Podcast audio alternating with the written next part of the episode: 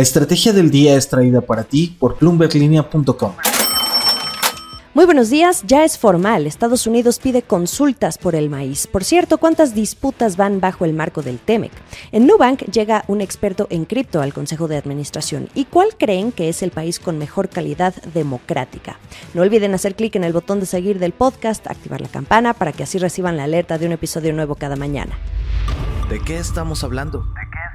Es oficial, o debemos decir, ya es formal. Estados Unidos, a través de la Oficina del Representante Comercial, está solicitando consultas técnicas formales con México bajo el capítulo 9 de medidas sanitarias y fitosanitarias del Tratado México-Estados Unidos y Canadá, el TEMEC, y esto sobre sus políticas de biotecnología agrícola.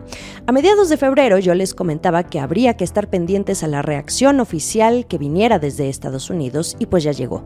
El 13 de febrero, el gobierno mexicano modificó un decreto sobre el uso del glifosato y maíz transgénico, que había publicado originalmente a finales de 2020, pero que no variaba mucho esa modificación en su esencia. De lo más relevante, la fecha de implementación a través de un proceso de transición que culmina el 31 de marzo de 2024, cuando el gobierno mexicano revoque y se abstenga de otorgar autorizaciones y permisos para la importación, producción, distribución y uso de glifosato. También implementar alternativas para que lo sustituyan de manera gradual. Sobre el maíz transgénico, habrá una categorización del maíz según su uso, forraje e industrializado para alimentación humana, que estará permitido, pero alimentación humana en masa y tortilla estará prohibido. Es decir, el gobierno va a revocar y se abstendrá de otorgar autorizaciones para el uso de grano de maíz genéticamente modificado para la alimentación humana. Lo que Estados Unidos ha estado respondiendo es que los argumentos en este decreto que publicó el gobierno del presidente Andrés Manuel López Obrador no tienen base científica. Esta disputa, junto con la energética, se convierte en uno de los mayores problemas comerciales entre México y Estados Unidos actualmente. Y a este país le importa mucho, por ser México su segundo mercado de exportación. Por ejemplo, Iowa es el principal estado productor de maíz y exportan 16 millones de toneladas cada año.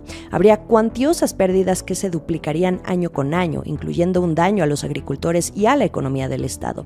Además, lo ven inviable porque el 92% del maíz que produce Iowa es transgénico desde el gobierno del presidente Biden e incluso senadores del Partido Republicano desde noviembre de 2022 han estado moviéndose para abrir este proceso de consultas, pero en México siguen adelante con el plan. De hecho, a fines de febrero, desde la Secretaría de Economía se dijo que este desacuerdo carece de fundamentos comerciales y tiene más bien una motivación política.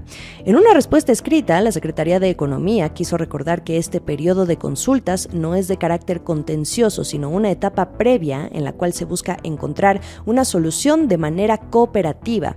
Sin embargo, ha habido reuniones entre la secretaria Raquel Buenrostro y la representante comercial de Estados Unidos, quien es Catherine Tai, en las últimas semanas, y ambas, pues sin dar un brazo a torcer. ¿Qué podría ser diferente una vez formalizado este proceso de consultas y con un decreto que fue modificado y que en general mantiene su esencia, no cambia mucho? El gobierno mexicano argumenta que el decreto preserva que la tortilla sea elaborada con maíz nativo y así asegurar las más de 64 razas de maíz que hay en México, de las cuales 59 son endémicas. México promete en esta etapa de consultas poner las pruebas sobre la mesa y demostrar que no ha habido afectación comercial, que es lo que está diciendo Estados Unidos. El objetivo, como en otras consultas, será evitar un panel de solución de controversias. Esto es el dato del día. Pareciera que las disputas entre México, Estados Unidos y Canadá, bajo el marco del TEMEC, son pocas, pero no es así.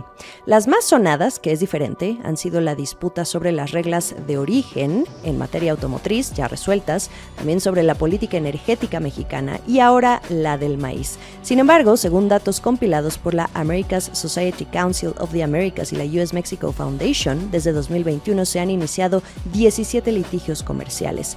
Nueve son entre estados, dos entre inversores y estados, cinco laborales y uno medioambiental.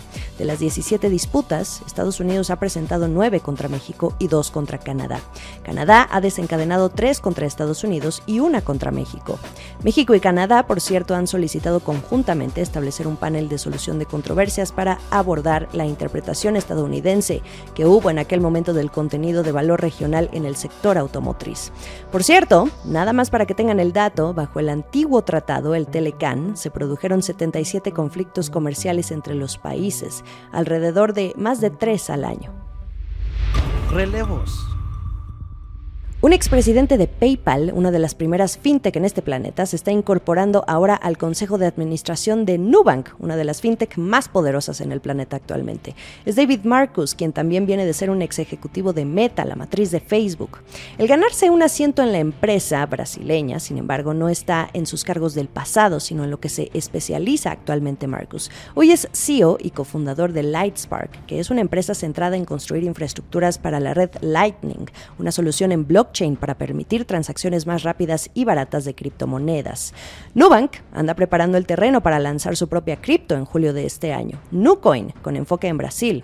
Así que es un buen momento para sumar conocimiento a la Junta en este terreno. Marcus va a sustituir a Mutar Ahmed Kent, el ex CEO de Coca-Cola, quien dejó su cargo el año pasado por problemas personales. Y a propósito, ¿quiénes más están en el Consejo de Administración de Nubank? De entrada, el CEO, David Vélez, quien es el presidente. También hay miembros de fondos de inversión como Lumina Capital y Sequoia. También está un ex jefe de tecnología en Uber que reemplazó el asiento que tenía la cantante Anita el año pasado. Y ya para terminar, ya que hablamos de Nubank, otra de sus fundadoras, Cristina Junqueira, vendió la semana pasada cerca de 3 millones de dólares en acciones. La venta representa menos del 0.5% que tiene Junqueira en capital de esta empresa. Así que la ejecutiva brasileña, CEO de la operación en el país y Chief Growth Officer, de todas maneras sigue siendo una de las principales accionistas de este banco digital. El último sorbo. Cerremos este episodio con una pregunta. ¿Cuáles son los países de Latinoamérica con las mejores democracias? Según un ranking elaborado por Economist Intelligence, el país de la región con una mejor calidad democrática es Uruguay. De hecho, Uruguay no solo lidera la tabla regional, sino que tiene un puesto de privilegio a nivel internacional. Es el lugar número 11 con mejor calidad democrática del mundo. Este ranking a nivel global incluye 167 países, de los cuales el que tiene mejor calidad democrática es Noruega, seguido de Nueva Zelanda e Islandia. Uruguay se queda a un lugar de entrar a ese top 10. El segundo país mejor ubicado de Latinoamérica es Chile, que se sitúa en el puesto número 19 a nivel mundial. Y hasta el puesto 49 quedaría Panamá, en tercer lugar para la región. Y bueno, el cuarto y quinto país en términos de América Latina serían Argentina y luego Brasil, en los lugares 50 y 51 a nivel mundial. Y en el puesto 53, o sexto lugar para América Latina, queda Colombia. Por cierto, Panamá, Argentina, Brasil y Colombia son considerados por Economist Con democracia defectuosa.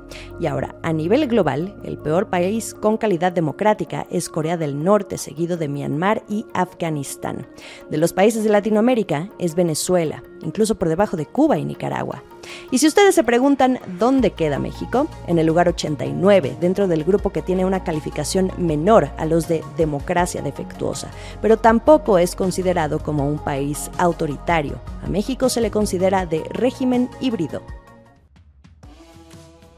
Sigamos el resto de la información a través de bloomberglinea.com. Ya lo saben, podemos seguir platicando vía Twitter, arroba Jimena Tolama o arroba la estrategia MX. Tampoco dejen de seguirnos en Instagram y YouTube. Que sea un buen martes para todos. Esta fue la estrategia del día, escrito y narrado por Jimena Tolama, producido por Arturo Luna y Daniel Hernández. Que tengas un día muy productivo.